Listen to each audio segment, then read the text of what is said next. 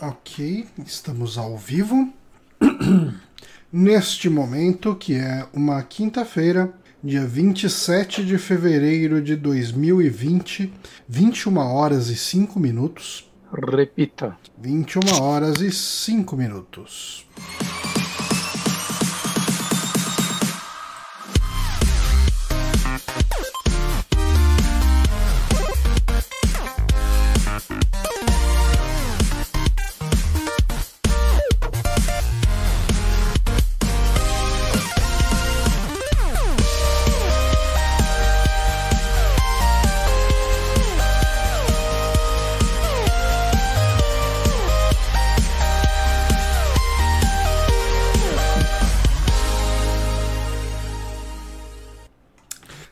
Estamos aqui ao vivo, de volta, depois de um pequeno hiato que tivemos na semana passada, para O mais. Foi sambar. Foi. Não, é você que sambou muito no trabalho.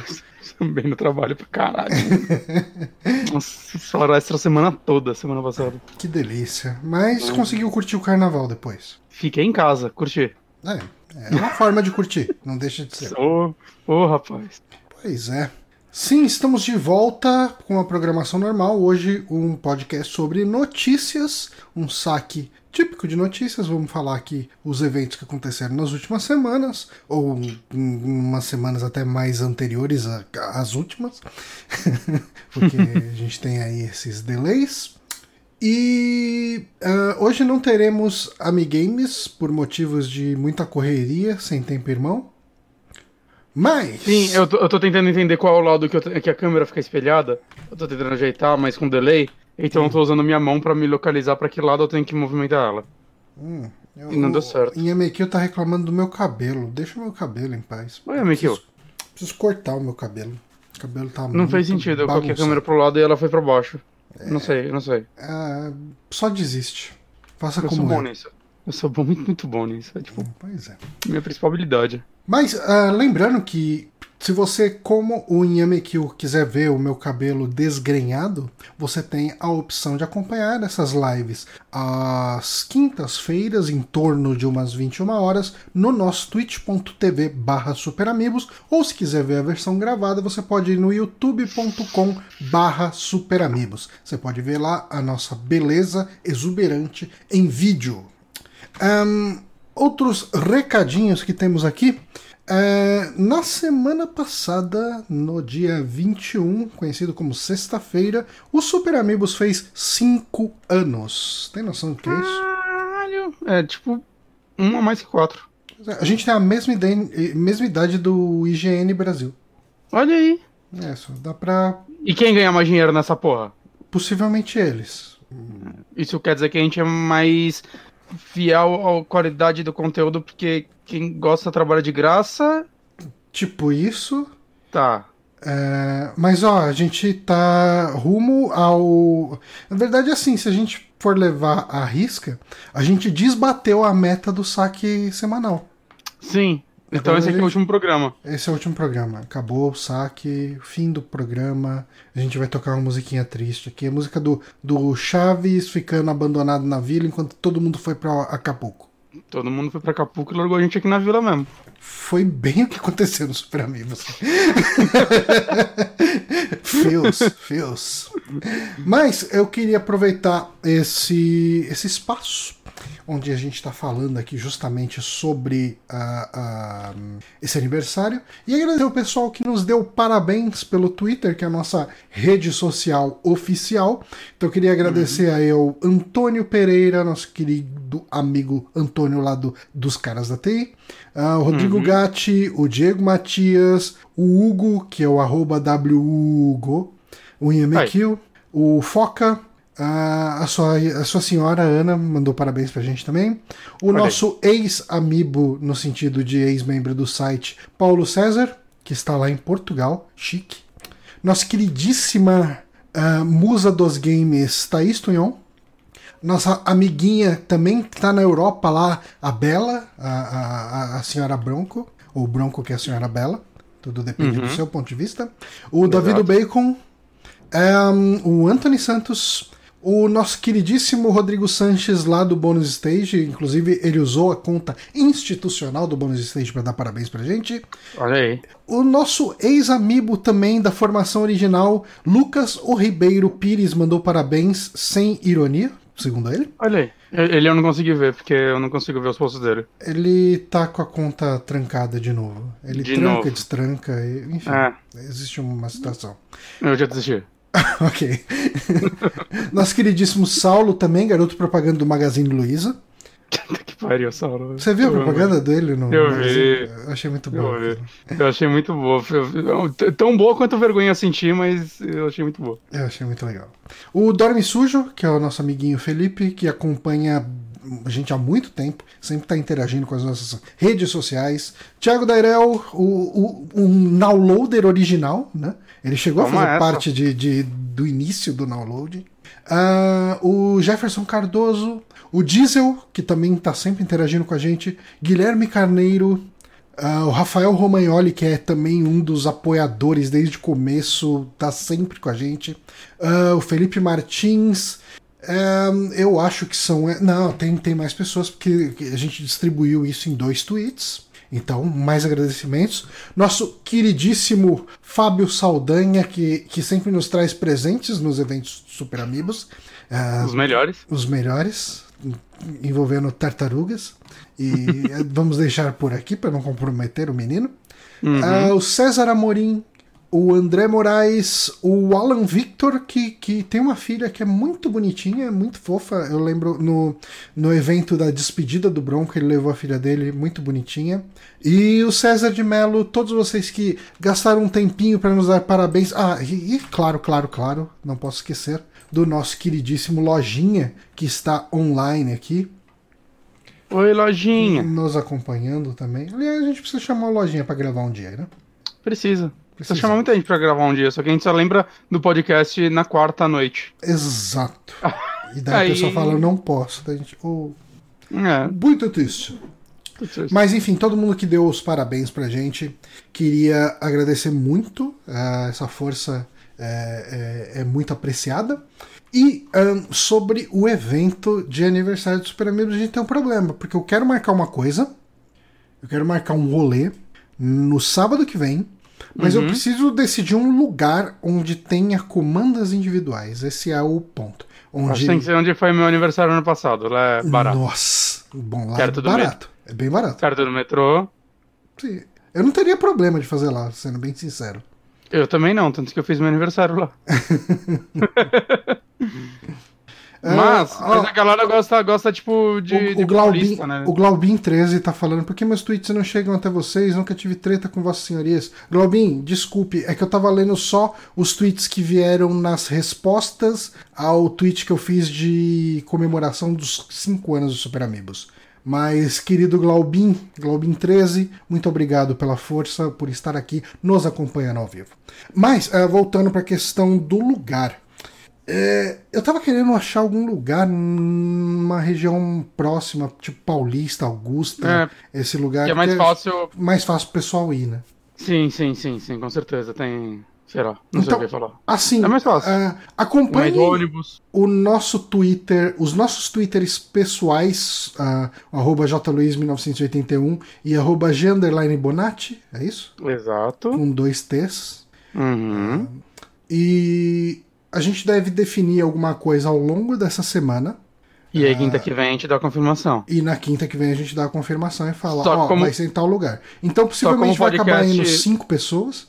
É, então, como o podcast vai ao ar é, no feed normalmente na segunda, pode ser que se você não acompanhe ao vivo ou depois veja no Twitter e no, no YouTube, é, você não, não saiba. Mas aí fica a dica assim, tipo, ô, na, na sexta-feira o podcast já tá no YouTube, pelo menos. Quando a gente Então vocês decidir um lugar, entrar e ouvir só o começo, só pra saber o lugar. mas quando a gente decidir um lugar, a gente publica no Twitter do Super Amigos. A gente fixa no Twitter A do gente Super Amigos. fixa no Twitter do ficar. Super Amigos. E Uhum. a gente, e se alguém quiser saber, pergunta pra gente. e a gente tenta informar em tempo hábil. Uhum. Mas, enfim. Ou vai dar tudo errado. pode ser que isso aconteça. Mas lembrando, na, no sábado uh, do dia. Do, nesse sábado que a gente tá querendo marcar, será o meu aniversário também, então eu aceitarei presentes lá. Hum. Mas não, não precisa.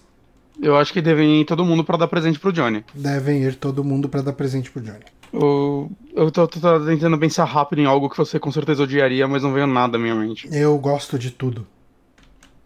Deem pra ele uma cópia de Dreams para ele ter que fazer uma análise e falar para ele: Nossa, eu tô ansioso para jogar sua criação dentro desse jogo. Eu vou criar. Se me derem uma cópia de Dreams, eu vou fazer uma coisa. Não tô falando que vai ser boa, mas só pra te provar errado.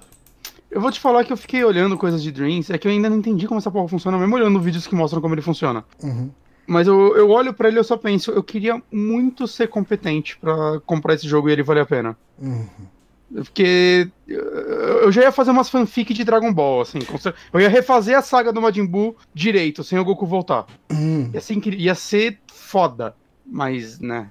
É, isso não vai acontecer. Tem que virar um emprego paralelo, pelo que eu entendi daquilo lá. então eu vou ficar vendo vídeo na internet da galera jogar as piores criações, que é muito engraçado. Eu, depois eu vou dar uma olhada. Eu não fui atrás de nada de Dreams até agora. Vê, vê o vídeo do Videogame Donkey. É muito engraçado. Ok. Verei, verei.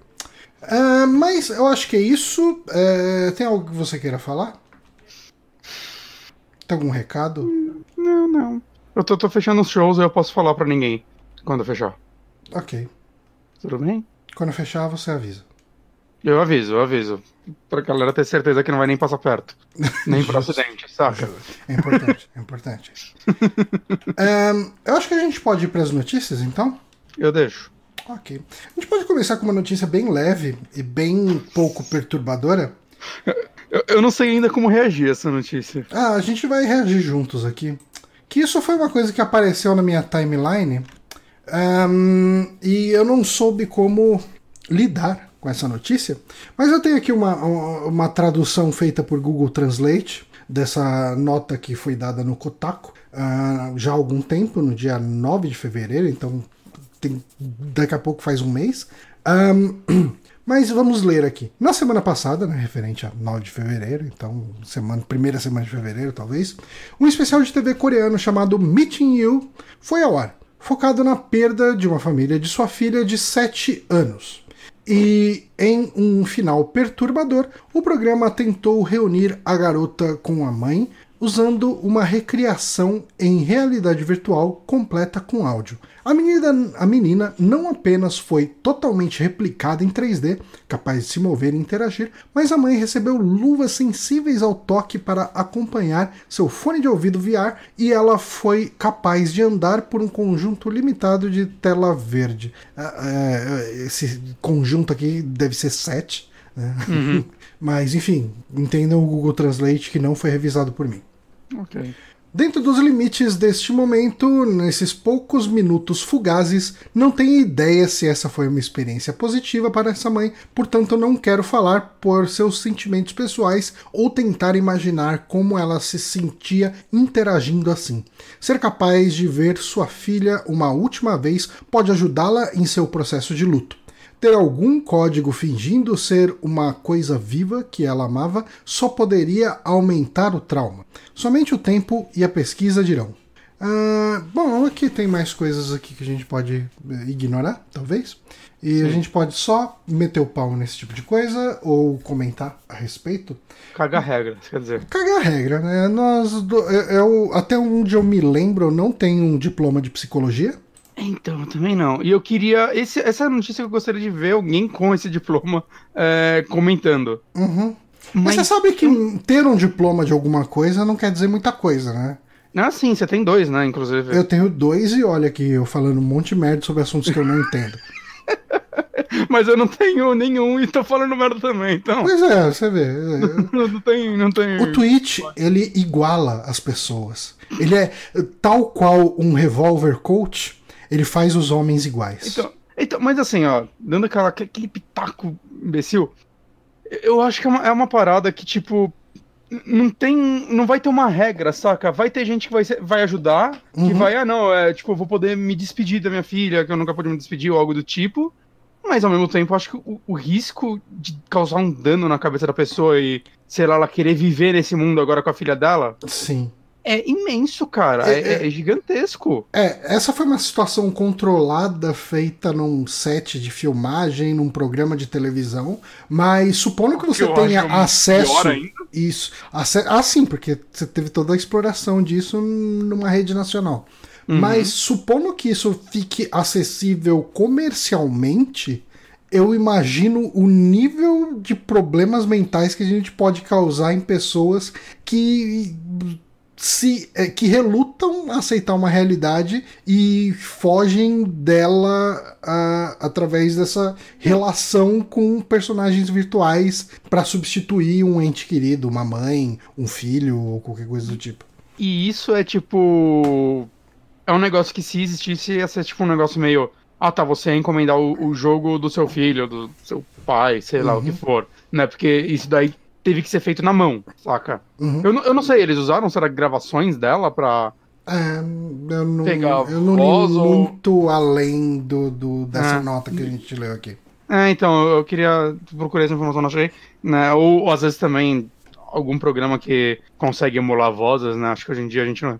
Se conseguiu modelar a menina, eles conseguem. Parece mais fácil do que ah, isso, saca? E... Mas não sei, né, cara? É, é, é realmente. É, dá, não dá pra falar dessa notícia sem não falar daquele episódio de Black Mirror, né? Da, da, das redes sociais que refazem a pessoa em. com base na, nas uhum. coisas da. Que é um bom dela. episódio, né? É excelente, excelente. Uhum. E, cara, isso daí é, é, tem muito cara disso, saca? De uma, de uma empresa daquela um dia isso evoluir para aquilo. E isso pode muito fácil evoluir para um produto, né? E, e é claro, assim, é, os males da realidade virtual, assim, acho que já é muito debatido, né? Tipo, de pessoas que já têm uma tendência a vícios, principalmente em coisas eletrônicas, né, videogames e tal, uhum. é, quererem entrar em algum mundo e se perderem nele, né? Sei lá, no PC tem tanto jogo hentai que eu tenho certeza que alguém já morreu. Ok. né? Mas isso parece um, sei lá, cara, um nível. Saca, beleza, aí eles fizeram com essa finalidade. Daí pra, tipo, ah, não, vamos fazer agora pra, sei lá, pessoas solitárias, a gente vai modelar, sei lá, a esposa perfeita pra esse moleque. E agora, saca, a galera que já casa com travesseiro querer casar com uma realidade virtual. Eu não sei até onde isso pode escalar. Acho que eu não tô tão maluco em pensar nisso, né? Porque não, não, não, não. Eu acho que já tem gente casada com um travesseiro. Já, travesseiro ou boneco, sei lá. Não sei se concretizou, mas tentou, pelo menos. Hum. Então eu não sei, cara. Eu não sei. Parece algo muito perigoso. Mas sabe uma coisa que eu vi uh, que envolve de leve a questão de realidade virtual, apesar de não ser exatamente isso, mas eu achei uma coisa legal. Uh, tem um podcast que eu acompanho que chama Ear Biscuits, que é dos caras do Good Mythical Morning, que é um canal de YouTube. Hum. E um deles comprou uma máquina digital daquelas 3D. Eh, que hum. você tira uma foto de um ambiente, você recria um ambiente em 3D, e ele deu para os filhos dele tirarem foto dos quartos deles uh, em 3D. É, do jeito que os quartos são hoje, para daqui uns anos poder revisitar esses quartos usando um, um, um, óculos de realidade virtual e rever o quarto de quando ele era criança, quando ele tinha tipo uns 7 anos, 8 anos. Ah, legal, isso, isso é, legal. uma coisa que eu gostaria. Eu gostaria muito de ter acesso ao meu quarto de quando eu tinha uns 11 anos, 10 anos, uhum. sabe? Tipo, eu lembro de algumas coisas vagamente, de, do beliche e da mesinha onde ficava o Mega Drive, uma televisão de tubo, sabe? Mas uhum. ter acesso a ver isso, sabe? E ver isso num, num ambiente 3D deve ser um negócio bem é legal. É bem legal mesmo. Mas eu, eu acho que isso daí é, é vai mais pra nostalgia do que, saca. Ah, não, não. Suprir um, uma perda é. de alguém. Só, só, só, se você perdeu sua casa e tudo que te restou foi um óculos virtual. E aí você fica dentro de uma caixa olhando o seu quarto e chorando. Uhum. O que não vai acontecer porque você não vai ter tomada. Hum, sim. Mas, saca, tipo, isso daí parece um outro um outro acesso de recordação, assim, mais de boa. Mas como eu disse, isso daí pode talvez ajudar outras pessoas, né? Pessoas que precisam de algo para superar, né? Conversar, sei lá, se despedir. Pode ajudar, às vezes. Uhum. Né? Eu só acho que é um negócio que, tipo, sei lá, antes de qualquer pessoa ter, poder ter acesso a isso, tem que passar por uma terapia antes. Eu acho que tá depois tá também. Antes e depois, saca? Pra ver se ela tá pronta para isso e isso que ela entende que isso é virtual, saca? Isso é a parte. Cara, eu não sei. Uh, depende do que, que ela quer com isso. Se ela quer um perdão, se ela entender que isso é virtual, uh, talvez isso estrague a sensação de perdão dela. Cara, é uma coisa tão complexa que eu não sei nem analisar essa merda. É, cara.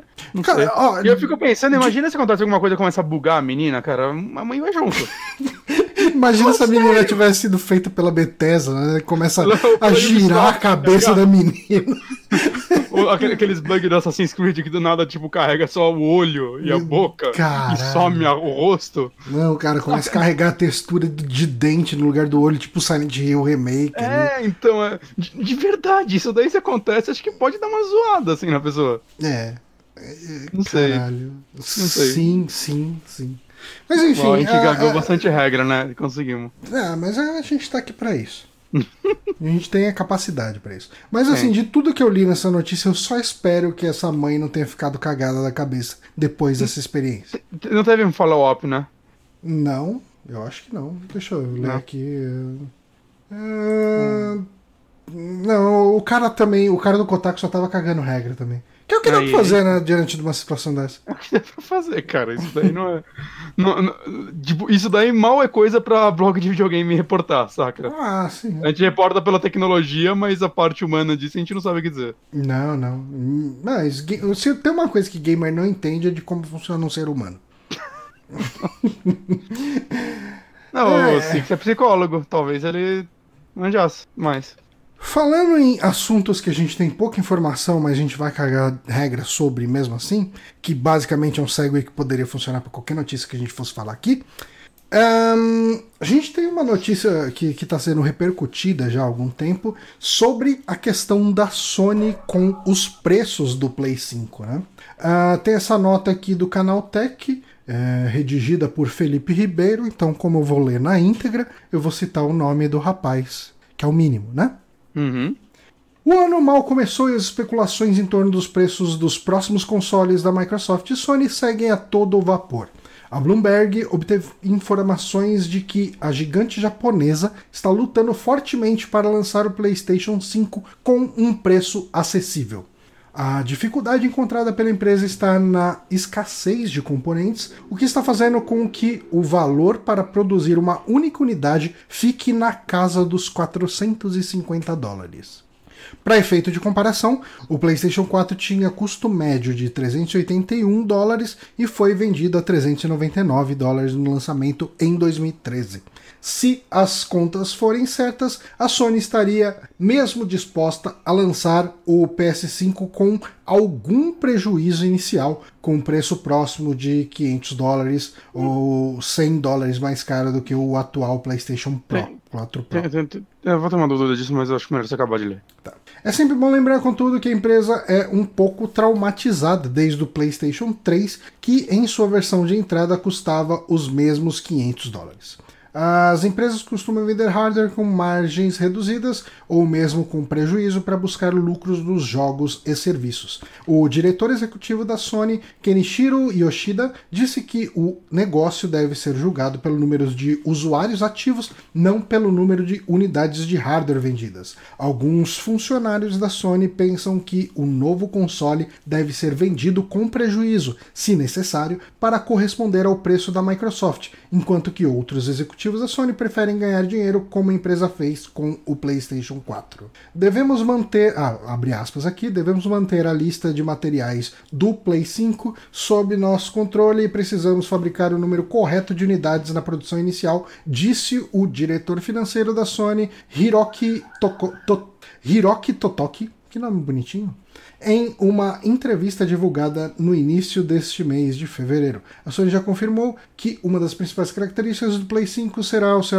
armazenamento em SSD, que é notoriamente caro e suscetível a flutuações na cadeia de suprimentos. A quantidade de armazenamento que a empresa planeja incluir no PlayStation 5 terá um grande impacto no preço do dispositivo geral. Junte isso a uma GPU AMD de próxima geração, com suporte a hardware para ray tracing e presumivelmente muita RAM. Por isso, não se espante se o PlayStation 5 chegar ao mercado custando bem mais que o PlayStation 4 na época de lançamento. Cara, é, tem muitas coisas a dizer. Uma coisa que, tipo, eu direto vejo a galera falando que o SSD vai foder tudo. O SSD é o caro. Assim, o SSD hoje é Ele, ele tá tão mais caro né? quanto o HD na época do Play 3? É, E aqui você acha SSDs tá, tá por, tipo- muito perto, sendo Tem sincero. SSDs aqui já vai de pelo menos 500 GB por, sei lá, 300 reais. Uhum. E na época do Play 3 era o preço no HD. Eu não sei se. Não sei, é que não, não, não parece que o SSD é o problema. Ao menos que seja algum outro tipo de SSD. Porque essa é outra coisa que eu quero ver, né? Porque tá todo mundo falando, não, que com SSD você vai carregar jogo em um segundo. E assim, eu tenho SSD no meu computador. Não é isso. Não é assim. Não, assim, bem que vai muito ganha... do jogo ser otimizado pra isso e tudo mais, mas eu quero ver essa maravilha toda do SSD que a Sony fala. Não, você ganha muita coisa rodando em SSD. Uh, tipo, Pra jogo, não tanto. ah, cara, eu lembro que eu, eu. A primeira vez que, tipo, logo antes eu trocar minha placa de vídeo, eu tinha instalado o Outer Worlds no SSD. E Hum. depois que eu troquei a placa de vídeo, eu tive que. for- Não foi a placa de vídeo, foi o, a placa mãe. Depois que eu troquei a placa mãe, eu tive que formatar tudo, reinstalar um monte de coisa. E eu acabei instalando o Outer Worlds no, no HD normal. E eu senti uma diferença considerável nos loadings, assim. Não, então, mas por isso que eu disse, depende do jogo. Tem jogo que faz, tipo, o Divinity dá uma boa diferença no load inicial também. Uhum. Saca, GTA você ganha, tipo, um minuto. Mas, saca, é- é- o jogo tem que ser otimizado pra isso. Tem jogo que não faz nenhuma diferença. Saca? Então eu quero ver o quanto isso vai fazer diferença na prática, porque né, os jogos não são pensados só no Play 4 e tal. Os exclusivos provavelmente vão pensar mais nisso. Uhum. Mas tirando eles. Mas assim, normalmente, eu- não acho que o grande problema vai ser o SSD. Os outros componentes são muito caros, cara, hoje em dia. Hardware tá caro. Eu acho que o maior problema vai ser esse dólar a 4,50, né? Ah, não, Brasil esquece. É. Eu tô pensando no valor. Cara, você tem noção de 450? que o preço de um Play 5 vai ser tipo o preço de uma moto? Tem, vai ser isso mesmo, cara. A gente tá. Vai ser tipo quase o preço de um carro usado? É. Assim. Dependendo assim, do assim, carro assim, usado, vai ser até mais caro. Eu, eu fui dar uma pesquisada quanto tava. Que eu vi uma galera comentando que a próxima série da Nvidia pode ser que seja mais barata que a atual. Aí eu fui tirar dúvida e eu fui pesquisar quanto tava hoje a top da atual, que é a 2080 Ti, a Hum. RTX. O preço flutua de 6 mil, eu achei até por 10 mil. Uhum. É uma peça do PC. É, eu vendi o meu Uno a 5.500, se não me engano. É, você poderia pagar ela quase inteira. Pois é. Vacilão. Era um Uno que funcionava ainda. né? Mas assim, Saudade do meu Uninho, era tão bonitinho. Mas assim, eu.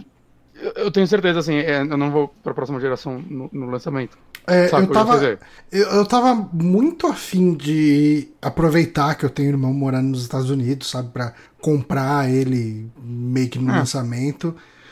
É, hum, sabe, tipo, você pensa em 500 dólares, você multiplica pelo dólar a 6 reais até o final do ano.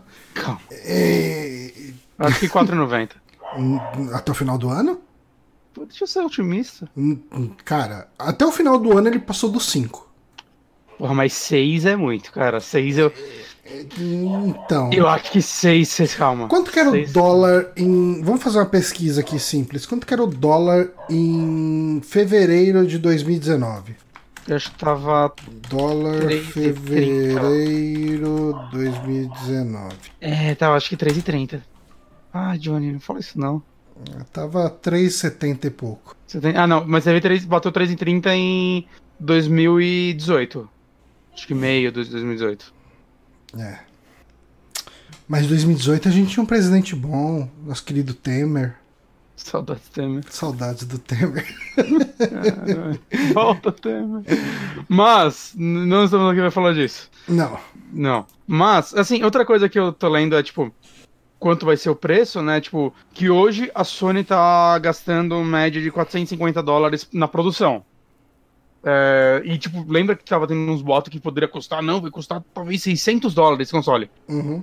Só se a Sony for muito estúpida, né? Então, porque se o Play 4 custava 381 e ela vendia 399, eu acho que ele vai ser 100 dólares mais caro que o Play 1. Ele vai ser o preço do, do Sony. É, a, Do gente 1 ao tá, a 4. gente tá numa época que o serviço conta muito, né? Tipo, É. as assinaturas de A ah, Xbox Plus, Live, a gente não- Game Pass, PlayStation Now. ah, Não, a Plus, PlayStation principalmente, a Plus tá dando muito dinheiro pra Sony. É, então. ridículo. é- é- Ela falou o número de assinantes que tem, não sei quantos milhões. Saca? É, muito dinheiro. Então, assim, eu- acho que dá pra amargar um pouquinho o preço do console, Cara. ou no mínimo minimizar o máximo lucro da caixa ah, Cara, pra ganhar depois do lançar- serviço. Se ela conseguisse lançar, tipo, 459, saca? Abaixo do- dos 500, Uhum. eu acho que já fazia bastante diferença. Lá fora, principalmente, né? O povo. Não, aqui também, né? Porque 50 dólares aqui dá mais ou menos 800 reais. Sim. Mas, mas saca, é, dá uma puta diferença. Né? A Microsoft eu tenho certeza que ela vai postar no serviço num nível tipo, ah, então é. Toma o Xbox o, é, Series X com esse cupom de 3 meses de Game Pass, que já vai ter todos os jogos que já saíram da geração passada, que vai ser retrocompatível. Eu acho que a Microsoft vai mandar uma cartada dessa e vai ser foda. Sim. Saca? Essa é a minha aposta ela. Você vai ganhar tre- pelo menos três meses disso, mais três meses de live, né? E, tipo, é isso aí. Né? A Sony, cara, ela também tem que pensar numa cartada banda dessa, cara. Uhum. Ela. E o que ela tem hoje é a Plus. Que E, a cara, Now. Logo que você pega o console, você tá aquele, naquele fogo no rabo pra jogar tudo que, que der e que não der. Você com três meses de Game Pass com um console novo, você faz miséria, cara. Não, porra, três meses de Game Pass, cara. Vamos lembrar que todo jogo exclusivo da Microsoft. Tudo bem que não vai ter exclusivo pra ele, né? Diretamente da Microsoft, né? Vai rodar no, no Xbox. Mas sei lá, vamos supor que ela lance junto com, sei lá, Halo, Hellblade, eu não sei. Uhum. O jogo que for que ela vai lançar junto, você vai poder jogar por 14 reais. Sim. E se ela te der daí três meses, cara. E a biblioteca legado, que é um monte de coisa. Se você É, tá não. vindo de repente de um PlayStation ou até de um Switch, quiser ou jogar até- um- os Gears, quiser. O, o, o Halo Infinite deve ser título de lançamento do Xbox One, One X, né? O, Possível, do não X- Series X. E não, e não só isso, né? Vamos lembrar, tipo, no mínimo, no mínimo, é, os jogos antigos do Xbox vão rodar como no X. Sim. Então, se você tem um Xbox normal e pega ele, no mínimo você vai rodar a melhor versão deles pra console. Aham. Saca? Então isso já. Nossa, já. Você já vai ter um salto aí, mesmo que, tipo, ah, mas eu quero jogar algo dessa geração. Vai ter alguma coisa dessa geração, Uhum. mas na cara você já vai tomar também umas coisas antigas. E se a Microsoft for, for esperta nessa, ela dá uns updates nesses jogos ainda. Pra pelo menos rodar como um PC top, saca? Sim. Pra pelo menos rodar no- do, jeito que o. Não é difícil, não, cara. É. Eu acho bem possível que ela faça algo do tipo, saca? E isso ia ser muito inteligente, cara. E, e assim, né? A, a gente ainda não sabe quanto vai ser o salto da geração atual pra próxima, mas eu tava até especulando esses dias falando num, num grupo e tal, que eu acho que da geração Play 4 pra Play 5, vamos dizer assim, a gente vai ter um salto visualmente mais impressionante do que do Play 3 e Play 4, é, gerando um custo menor para as empresas nessa evolução Hum. por causa do Ray Tracing. O Ray Tracing faz muita diferença e toda empresa que eu vi falando disso fala que é muito de boa aplicar. Você viu hoje, eu vi o, o Ricardo do Nautilus, ele postou no Twitter, eu fui atrás do vídeo. A galera lançou, tipo, os fãs fizeram um mod do Need for Speed O Underground. Ricardo do Nautilus não é mais do Nautilus, né? Ele saiu do Nautilus? Eu acho não que sei. ele saiu. Que loucura. Então o Ricardo é ex-Nautilus. A galera pegou o Underground 1, saca? Do Play É, 2. agora- eu acho que ele agora é Ricardo da Gaveta Filmes. Ô, louco. Tá bom. É, mas enfim, aplicaram Ray Tracing no jogo. Eu tô procurando o vídeo aqui, não sei se você consegue colocar fácil. Hum. Você Aqui. mandou por onde? Eu- não, vou mandar agora. É, Telegram é melhor pra você? Telegram é melhor pra mim, porque daí eu não preciso cagar a sua janela aqui. Eu sei que alguém vai falar, ah, não tá tão bonito assim. Gente, é um, é um jogo de 20 anos. Ah, E é claro, eu vi. Eu acho que eu vi justamente o Ricardo ex-Nautilus Cara, compartilhando isso. tipo, a galera aplicou isso no jogo. Eu, eu falei num grupo, eu falei, mano, aí podia pegar isso, só dar um tapa nas texturas e tal pra não ser tão vagabunda, e lançar como uma versão remaster do jogo. De boa. De boaça. Tá Saca? É. foda, né? Não é, É que cara. assim, você nota os modelos um pouco mais quadrados Sim. do que a gente tá acostumado hoje, mas ainda assim, Cara, se você é for pegar os absurdo. efeitos de iluminação, tudo. É, não, é absurdo isso, saca? E isso em jogos, sabe? O Cyberpunk com isso daí vai se transformar, saca? Eu tô, tô triste que eu não vou ter placa de vídeo pra jogar Cyberpunk com isso. eu, vou, eu vou o tempo todo ficar, tipo, abrindo, que minha, minha placa de vídeo ela abre o Ray Tracing. Só que aí, tipo, por exemplo, eu joguei o Quake. Uhum. O Quake 2, acho que saiu com isso. Eu baixei a demo. Ele tava rodando sem zoeira a 900 FPS no meu PC. Que é um jogo velho. Sim. Eu liguei o Ray Tracing e caiu pra 20. Aí, é jogável 20 FPS. Cara. E visualmente, É, tipo- você sentiu a diferença? Cara, muito, muito. Nossa, muito, muito, muito, muito, Uhum. muito. Saca? É. Novamente, você ainda vê os modelos e tal, mas é tipo. É, é um negócio de iluminação muito absurdo, assim. Né? A gente pega muito nos reflexos, porque eu acho que é isso que as empresas estão apostando mais hoje. Mas é a luz mesmo, saca? É, é- ela não tá mais simulada, né? Ela tá lá de uma forma muito mais realista. É, é meio Uhum. absurdo. E eu acho que essa tecnologia é o que vai gritar na próxima geração. E lembrando que jogos como, por exemplo, um Control da vida já tem suporte a Ray Tracing no PC. Falam que é um dos melhores que tem. Então, sei lá, cara, o Play 4, o Play 5 e o Xbox, a Remedy podia aplicar isso como um update pra quem Uhum. tem a nova console. As empresas já estão acostumadas a essa a esse lance de programar para dois consoles Ó, agora, uma né? pergunta virar um terceiro. importante do Lojinha. Mas seu computador tem 12 teraflops, Bonatti? Eu acho que ele tem. Ah, seu O fodão. Seu fodão. X1080 Ti teraflops. Eu não lembro se era. É, acho que é 11. Então ele é muito mais baixo. Ah, é só 11 trouxa. Por isso que fica uma bosta. É. eu lembro que eu li a respeito, porque eu queria. Não, ele tem 10.2. Nossa. Nossa. Não, 10.8. Quase 11. Achei aqui. Então eu vou poder jogar no lixo. Deixa eu ver quanto Mas- que é a minha, só pra eu chorar. Agora a RTX 2080 Ti, eu não sei quanto tem. A minha, hein? Minha aqui. Olha lá, hein? Chupa Bonatti. Hum.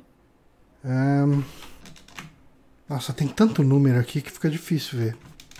Teraflop. Quin- Cadê aqui? Não é 570 que abriu o link? A minha é 570. Aqui ele tá falando da RX 580. 580 tá falando que é 6. Não é 5.700, não, né? É Não, 570. 570 aqui. Eu não sei. Ah, 5.1 teraflops. Tá melhor que os consoles da atual geração. Quanto O que Play é? 4 do- acho que tem 4? Ah, é? Ou o Play 4 Pro tem 4? Hum, não sei. Mas eu, eu sei que a minha aqui. placa. é, eu comprei uma placa que aguenta rodar meus point and click bem. Aê, porra. Voodoo. Eu, eu preciso de todos os teraflops pra rodar o point and click em, em- Mas- em, tipo pixel art. Mas, mas o Series X é 12, né? Eu tô vendo aqui as comparações. É tipo, é legal que, tipo, os consoles da próxima geração, se vier mais ou menos com isso, eles estão bem próximos das placas top de hoje. Uhum. Ah, pelo que eu tô vendo, a mais top é a RTX, realmente, a 2080 Ti. E, Ela tem 13.45 teraflops. e se você colocar em geração- comparação, tipo, 600 dólares com um PC que rode tudo isso, Uhum. é. Não, e é porque a geração atual, quando saiu, é, a galera muito reclamava que, tipo, eles saíram muito abaixo dos PCs da época, Uhum. né, da, da própria 1080. Então, Tanto que, tipo, o Xbox One X não tá no nível da 1080 ainda, e ele saiu anos depois, saca? Então, é legal, assim, ver que vai sair bem mais nivelado. É. A NVIDIA vai lançar, acho que esse ano, ano que vem, uma nova série de placas, que já vai desnivelar, mas aí é outra parada, né? Uhum. Mas... Aí fica pros pior- consoles, pro PlayStation 6. Não, mas é porque, né, a diferença de preço é isso mesmo, né? Sempre dá. O, o Glaubin tá perguntando na minha placa é a 1080 Ti, Uhum. geração passada. Quanto tá uma 1080 Ti hoje com dólar a. Cara, ela tá mais cara do que eu paguei. Eu fui pesquisar, eu vi a galera É que os vendendo. preços subiram muito, né? Os preços de. De placa de vídeo. Quando teve aquele boom dos bitcoins, subiu o preço de tudo quanto era Subiu. placa, cara. E não Sim, caiu mais. caiu. Eita, TI, tô vendo aqui, rapidão, quando ela tá hoje. Deixa eu pegar o mesmo modelo que a minha. É, mas, ah, você acha que por 2.800 até. Hum. Mas, ó, eu acho uma galera vendendo usada por 3 mil. 3 Então, mil. Tá caro. É, cara, dólar é foda, né? É, o dólar tá fudendo legal com a gente. É, mas, mas eu, eu penso muito em, tipo, começar a fazer uma vaquinha de já pra, ao invés de comprar os consoles, trocar minha, meu PC.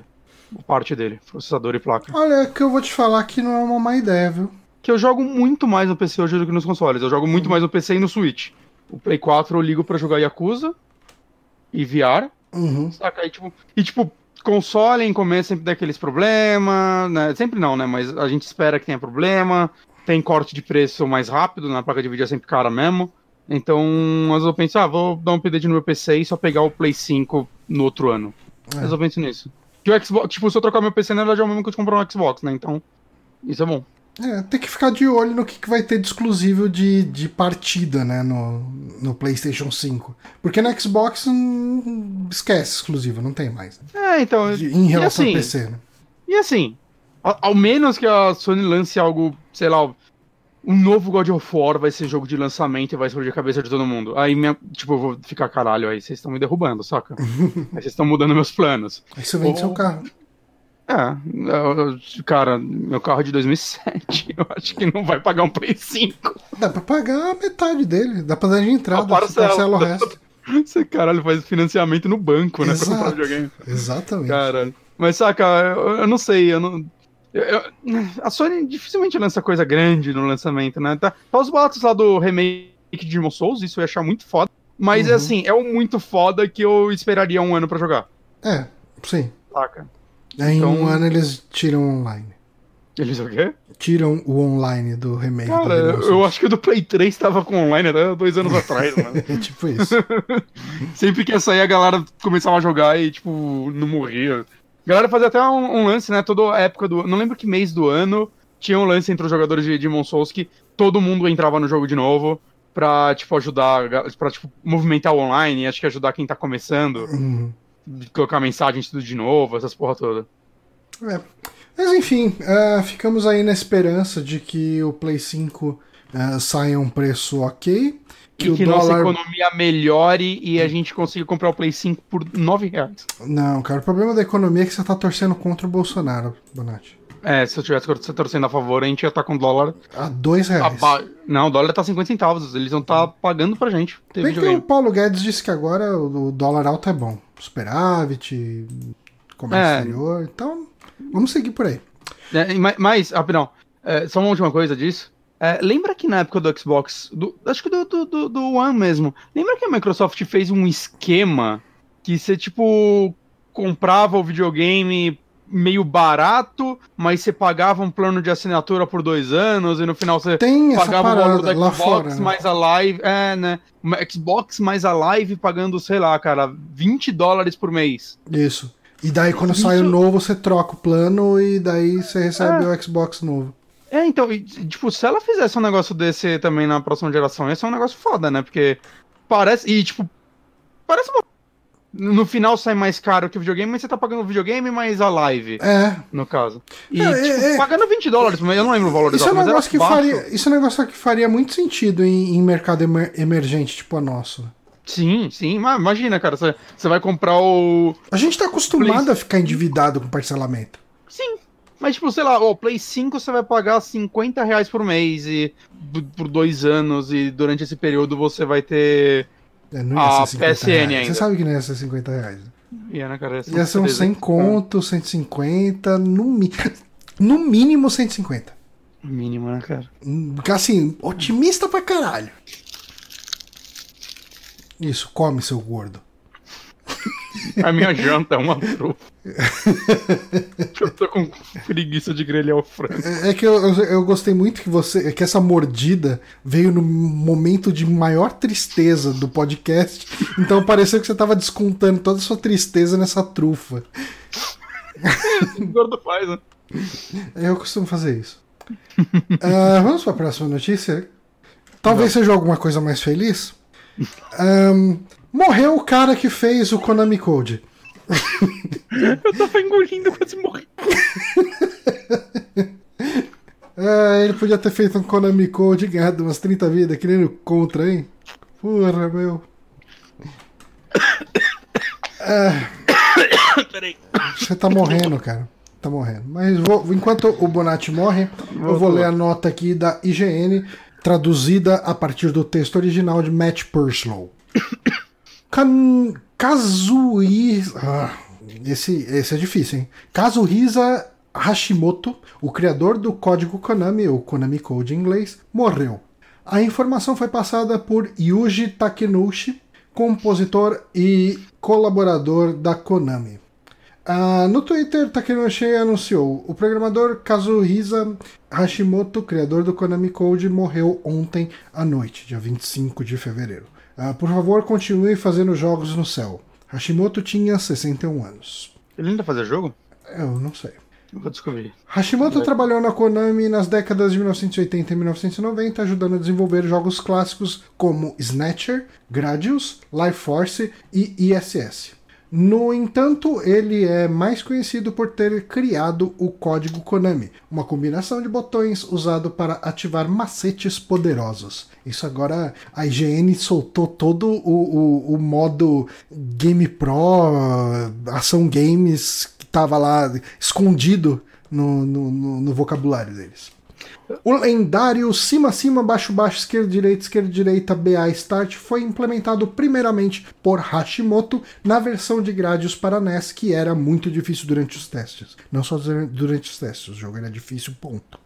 Uh, o código daria aos jogadores uma série de aprimoramentos e foi adicionado posteriormente a dezenas de outros jogos. Provavelmente o mais conhecido seja o uso em Contra, em que dava 30 vidas aos gamers. Cara, o... só uma coisa, eu achei isso incrível, que é tipo assim, os caras têm que testar o jogo. Aí eles falaram, não tá difícil. Uhum. Opções, rebalancear. criar um código que facilita essa porra. É. Eles foram pro código, mano. Isso é incrível. Tá difícil testar. Faz um código aí de, sei lá, o que ele fazia, mortalidade, sei lá. Ele acho que dava, te dava todos os power-ups no, no, nesse jogo. Bota um código que deixa fácil, mas rebalancear é o meu ovo. Foda-se. Cara, teve um vídeo recente da Angry Video Game Nerd que ele tava fazendo um código pra, tipo, acho que escolher a fase, que era, cara, era ridículo, era um código que tinha tipo assim uns 30 botões que você tinha que apertar numa sequência, tipo uma sequência de 30 comandos que hum. tinha que ser feito em 10 segundos, sabe? Tipo, é, tem umas coisas. O Konami Code, desse ponto de vista, eu acho que ele é um código muito. Uh, eu acho que ele não é só icônico, como eu durante muito tempo eu tinha o hábito de chegar, eu ia jogar qualquer coisa da Konami ou não, e chegava lá, já pegava na tela de abertura um cima, cima, baixo, baixo, esquerda, direita, esquerda, direita, BA Start, Select, dependendo do jogo, né? Uh, e torcia por alguma coisa. Eu lembro que tinha algum jogo que se você fazia o Konami Code, ele te fudia. Caralho. Ah, você sabe qual que é? Hum. Putz, eu posso estar enganado aqui. Eu acho que aquele. Eu acho que o. O. Round of Blood. Ele tem um hum. esquema que se você faz o Konami Code, ele habilita uma fase secreta especial toda cagada e falando, não, não tem jeito fácil esse jogo não. E salva na fita e não dá mais para jogar de outro jeito. De deixa eu dar uma olhada se, eu tô, se a minha memória não tá me enganando. Round of Blood. Round of Blood Konami Code. É, é, isso mesmo. Ele, ele habilita um jogo que parece o, o lobo do Pipiduro, o, o, boneco. Ah, isso daqui tem no Castlevania Hurricane, né? É, no Rec. Mas acho que tinha já no original, mas eu posso estar enganado. Eu fiz isso daí porque. Agora que eu lembrei, porque eu, pra platinar tem que fazer. É, tem uma coisa. E eu lembro que foi difícil fazer. Lobo. Ele não parece? Deixa eu avançar aqui. Caralho, mano. Aí, ó. E é uma coisa meio Sonic, né? Essa fase. Sonic 3D Blast. É, Sonic. Sonic. É, eu, quero ver o filme do Sonic, Johnny, como faz? Eu também tô começando a ficar com vontade de ver. Quem foi ver disse que é divertido. Tipo, disse que é um filme infantil divertido. É muito melhor do que eu esperava já. Ah lá, error. Castlevania Wrecking does not support extra life codes. Press option to quit. Cheater. Ele é xinga de cheater. Enfim, uh, morreu aí o, o, nosso queridíssimo Kazuhisa Hashimoto. Um, Não falando que tá só com um papo triste e deprê. Vamos pra uma notícia boa. Não, triste. Embora, peraí, o Name Code é legal pra caralho. Eu acho que ele deixou um legado foda. A gente tá zoando aqui, mas é, é, da hora, assim. O site de quem tinha o Konami Code? Era do Saulo ou não? Um site que tinha o Konami Code era. O, cara, eu lembro de um site muito antigo da Konami. Que se você digitasse um Konami Code, ele abria um player de música que você podia tocar música de jogos da Konami. Não, mas tinha um Mas isso faz um muito nosso. tempo. Será que o site atual. Talvez o site do Saulo tivesse. Cara, Konami tem site? Tem. Não sei. Vamos ver aqui. Hum, No computador como você faz? Você faz o BA do teclado mesmo? Konami Holdings Corpor- Corporation. Digital Entertainment. Caralho, mano, o site da Konami foi feito em 2004 e tá assim até hoje, né? Então, eu acho que. Quer dizer, eu não tenho certeza porque. Era diferente o site que tinha o Konami Code. Não é esse. É, que eu tô, eu, tô, eu tô zoando que é um design muito bosta. Uhum. Não, ele é. Pessoal fazendo academia. Pô, eu vou clicar na foto da academia. Não acredito. É, É, sério. é, o site atual não tem Konami Code. Não, é, tem um, o banner O- rotativo na frente que o não tem Google link pra tinha nada. Konami Code. O banner rotativo da, da, da Konami não, não leva pra nada. Mas ele cria mais, né? o ícone de clicar. Acho que não tiraram. Vamos ficar tentando fazer Konami Code em todos os sites do mundo. YouTube. Ah, é, eu acho que tiraram daqui, mas eu lembro que tinha alguma coisa no Google também. Vamos ver. Google porra. Easter eggs Você aperta Enter no final ou não? Konami Code. Não, não tem no YouTube. Google Stadia. Ah, o site do Stadia tem Konami Code Easter Egg. Aí. E o Stage é o futuro dos videogames, Johnny? Google Search Voice Easter Egg. Como a gente coloca um Konami Code no site do Super Amigos? Ah, tem que ter algum programador de JavaScript. Você manja JavaScript, não manja? Eu trabalho só com JavaScript, Então, basicamente. você podia fazer. Você que é o dev disso. Eu tentei fazer no site do Super Amigos pra ver se o Pablo, o Pablo, o Paulo, ti- Paulo tinha feito algo incrível. Não, você, tem muita expectativa com as pessoas. Eu tenho. Machuca às vezes, mas eu tenho. E falando em ter expectativa, eu tava com a última notícia aqui aberta no coisa. Última não, tem duas ainda. Ó, o Lojinha mandou um link de 20 sites com código secreto porra. Konami. Será que o site, o link do site tem Konami Code? Eu não, não acredito, não, não Não. contaria com isso. Caralho, que vacilões, né? Eles perderam a chance de ouro. Eu vou até fazer o seguinte, eu vou deixar o link aqui pra botar na pauta depois. Caralho, mano, é um site Mas vamos parar de falar de Konami Code? ze- zeno.name. Esse negócio de Konami nem de Konami nem existe mais. Que nem esse site, o primeiro site da lista não abre. Pois é. Cara, eu quero falar que essa é a trufa mais doce que eu comi na minha vida. uhum. Sabe que também é doce? Não tá dando. Tem mais idade pra isso. Hum, O novo jogo anunciado lágrimas, pela tá? Platinum. cara, sim. Ahn, a Platinum, a gente comentou aqui no último podcast de notícia, eles estão com aquele site é P4, era esse o nome? P4. E P4, eles vão anunciar quatro projetos ali e tal, né? Né, Tanto que estão até falando que o quarto projeto vai ser incrível, mas eles já mostraram. Você não, vai, você não acredita no número 3. Exatamente. Ah, mas ah, anunciaram o número 2 hoje. hoje não, tipo, essa semana. E uh, para esse anúncio eles mostraram um teaser. Eu não sei se a gente vai tomar bloco no vídeo se a gente mostrar esse teaser, mas eu vou dar o play aqui de qualquer forma. E o que a gente tem aqui é o fechamento da trilogia dos heróis da Platinum. Ah, sendo que a- essa trilogia começou com Beautiful Joe. Da ah, de- Capcom. que a gente teve depois o Wonderful 101 e agora a gente vai ser- ter esse Project GG, que ainda não é o nome oficial do jogo. Uhum. Ahn, que enquanto o Beautiful Joe era uma parada meio uh, Kamen Rider, Rider. o Beautiful. O, o, é, o Wonderful 101 é uma parada mais Super Sentai. Uhum. Esse Project GG, pelo trailer, a gente vê que ele é totalmente Ultraman. Totalmente, cara. E, e, assim, esse trailer, cara, é, é interessante que assim, eu acho que vai a, a- Parece a coisa mais bonita que a Platinum fez em, tipo, vídeo de divulgação de algo. Aham. Saca? Tipo, mais bonito que dizer, tipo, mais cara. É um trailer muito bem feito, eu achei, cara. Eu achei Eu vi reclamando da edição. Eu, eu não sei. Eu achei bonito pra caralho esse trailer. Uhum. Parece algo ambicioso, saca? Com a cidade, as coisas sendo destruídas. E. Nossa, eu- não ligo pra Ultraman. É, eu nunca Mas- me importei também. Mas eu acho que qualquer coisa que a Platinum faz, eu pelo menos fico de olho. Eu não gosto de todos os jogos dela, Uhum. mas eu pelo menos fico de olho. Dá pra dar o E- benefício da dúvida em qualquer coisa Exato. que eles fazem. E, sei lá, eu gostei desse trailer, assim, eu, eu quero ver. Eu acho que os últimos jogos da Platinum eu gostei, saca? Tipo, Uhum.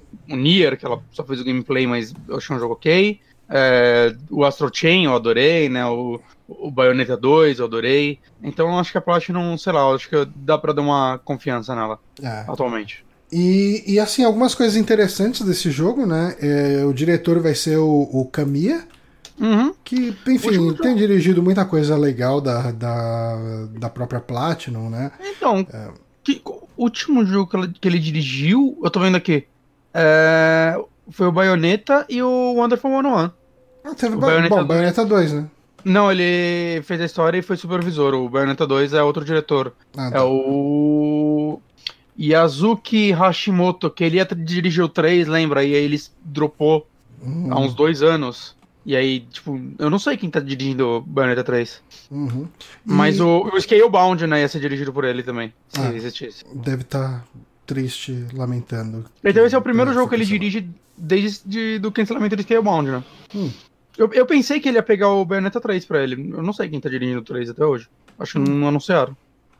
Não pode ficar de olho. Talvez ele entre como produtor, sei lá. Mas ah, um um nome interessante que aparece no trailer é o do Atsushi Inaba, né? Que ele vai estar como produtor. E, e esse é um cara que tem uma história meio longa envolvendo games. Ele começou como programador lá em 93 na SNK, trabalhando no Samurai Shodown, cara, no original lá. E... Eu tô vendo que ele trabalhou em Bomberman também, em 92. É, então. E, e ele trabalhou em Devil May Cry, ele foi produtor da série Ace Attorney no começo, né, do, do Phoenix Wright, trabalhou como produtor em Steel Battalion, daí ele chegou a ser CEO do, da Clover Studios, né, inclusive pegou a época do lançamento do Kami. Uhum. Ele foi produtor de Okami também? Sim. É, ele era CEO, eu não sei se ele entra como produtor no Okami. Eu, eu, eu entrei a página do Okami e tá listando ele como produtor. Ah, legal. E o diretor, o Caminho. Uhum. Enfim, Eu- cara, God é, uma, coi- uma coisa A interessante. galera gosta muito de God Hand, né? Ele é produtor também. E eu acho que uma coisa interessante desse jogo também é que, se não me engano, ele é o primeiro jogo da Platinum autopublicado e que eles vão ser donos da IP, tipo, 100%. Eu também acho que sim. É. Porque, tipo, o próprio Wonderful 101 eles estão relançando, mas a IP, até onde eu sei, É é, é pelo menos. Não, é Nintendo. Wonderful ah, 101. Wonderful, não, eu tô pensando É, no eu acho que é meio a Joe. meio. Eu acho que é meio a meio, né? Meio Nintendo, Ah, meio. Não, eu falei pensando no Beautiful Joe. Ah, Beautiful Joe é da Capcom, o Okami também. É, Cara, será que o número 4 vai ser o Okami 2 com a, com a direção da, da, da, da, da menina lá do. Da Tango que saiu? Olha, não é difícil não, viu? Nossa, eu ia ficar tão feliz. Eu comprei o Okami 1 no Switch, inclusive há uns dois meses. Hum. Eu tô só limpando o backlog pra rejogar ele. Eu, eu gosto muito de Okami. Eu joguei o comecinho, ah, cara, que joguinho gostoso. Eu joguei o comecinho dele na época do Play 2 e foi isso. Uhum. Ah, ele, ele é um Zelda com uns gimmicks legais. Uhum. Eu, eu gostava dele. E eu, eu acho que é uma franquia que, tipo, um Okami 2 dava pra funcionar muito bem hoje em dia, saca? Tipo, é um gênero que. É um jogo que. A ambientação dele dá pra ser explorada bem, digamos assim. Uhum. A, a dúvida que eu tenho é, tipo, a Platinum ela recebeu uma grana da Tencent, certo? certo? Sim. Mas ela, ela recebeu um investimento, né? É, Ela investimento, não, comprada. é assim, ah, tipo, agora o que vocês fizerem é meu. É, ou mesmo que for, tipo, 20% é meu. É. Não é isso, né? É, eu, eu, eu acredito que, como um investimento, eles devam ter um compromisso de render um dinheiro de volta pra Tencent, mas. Uhum. eu Não, não, com certeza, mas Não acredito que isso não deve ter, tipo- envolva propriedade, sei lá, de ações da empresa. Não sei como funciona esse tipo de negócio, de verdade. É, então. Não é porque. Não é que você comentou que se pá é o primeiro jogo 100% publicado por ela, né? Uhum, Então. Né, isso, isso pode influenciar, né? Não sei. sim. de ser ou não. Mas, cara, eu tô, tô bem curioso, né, cara? Sei lá. É, eu não sou o maior fã do mundo desse gênero, né, de Ultraman, nem de Super Sentais, mas eu acho que a, a Platinum, ela, ela cria essas coisas com tanto amor que... Eu não sei, é tipo, me, me dá vontade de jogar esses jogos e... E normalmente eles são divertidos, saca? Sim. Então, sei lá, achei da hora. Bacana, Platinum. Continue fazendo Ah. joguinho. Não fala. Não, não, não vá à falência. Pode, foi umas 30 vezes, né? Pois é. Ah, vamos para a nossa última notícia? Última notícia. Última notícia. Ah, a gente teve. ah, foi hoje ou ontem? Eu acho que foi hoje na PAX ah, que mostraram um gameplay de uma hora e meia, se não me engano, do Baldur's Gate 3. Ah, Sim, é o, o, o diretor jogando, né? O, o dono da. O CEO da, da empresa que eu sei seu nome. isso. Divinity empresa. Uhum. Da. Lion Studios. É, essa aí. O Z- Sven Viking, Vinky, da Sven Larian Studios.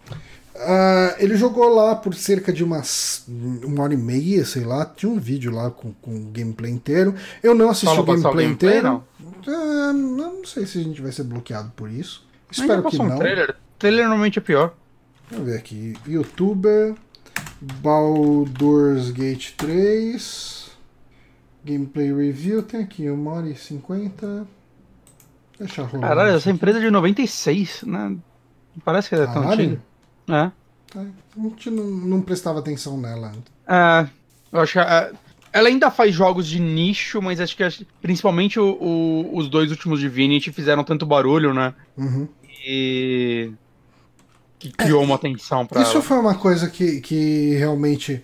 Quando o pessoal anunciou né, que a Larian ia fazer o Baldur's Gate 3, a, a galera comemorou bastante, né? Porque o Divinity eh, é, é um dos é, melhores CRPGs que, que já foram feitos, Ó, assim, pros acho amantes do gênero. Eu tô jogando ele ainda, né? Eu tô com umas 30 e poucas horas. Uhum.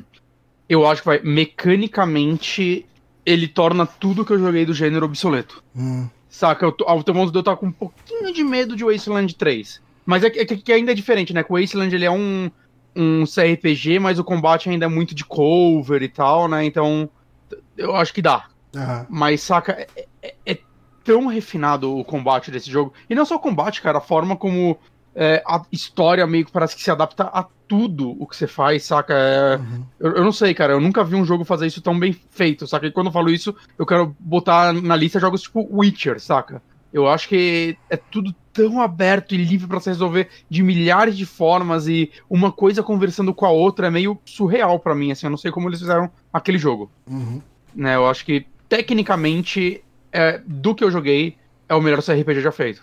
E um dos melhores RPG at all. Sim. Eu, eu queria muito voltar pra ele, é que ele demanda tanto tempo que tá complicado. É, eu tô jogando ele meio tipo. Eu, eu faço essa parada muito grande que eu vou ficar horas e horas jogando ele. E daí. aí eu paro, vou jogar outras coisas. Aí, tipo, dois meses depois eu volto pra ele. Uhum. E aí eu passo mais um tempo jogo. só Talvez eu nele. devesse pra- fazer isso, cara. É, eu- se eu tivesse mais tempo pra jogar que nem eu joguei o Wasteland 2, que eu fiquei um mês jogando basicamente só ele, e joguei 100 horas. Uhum. Beleza. Mas eu trabalho agora.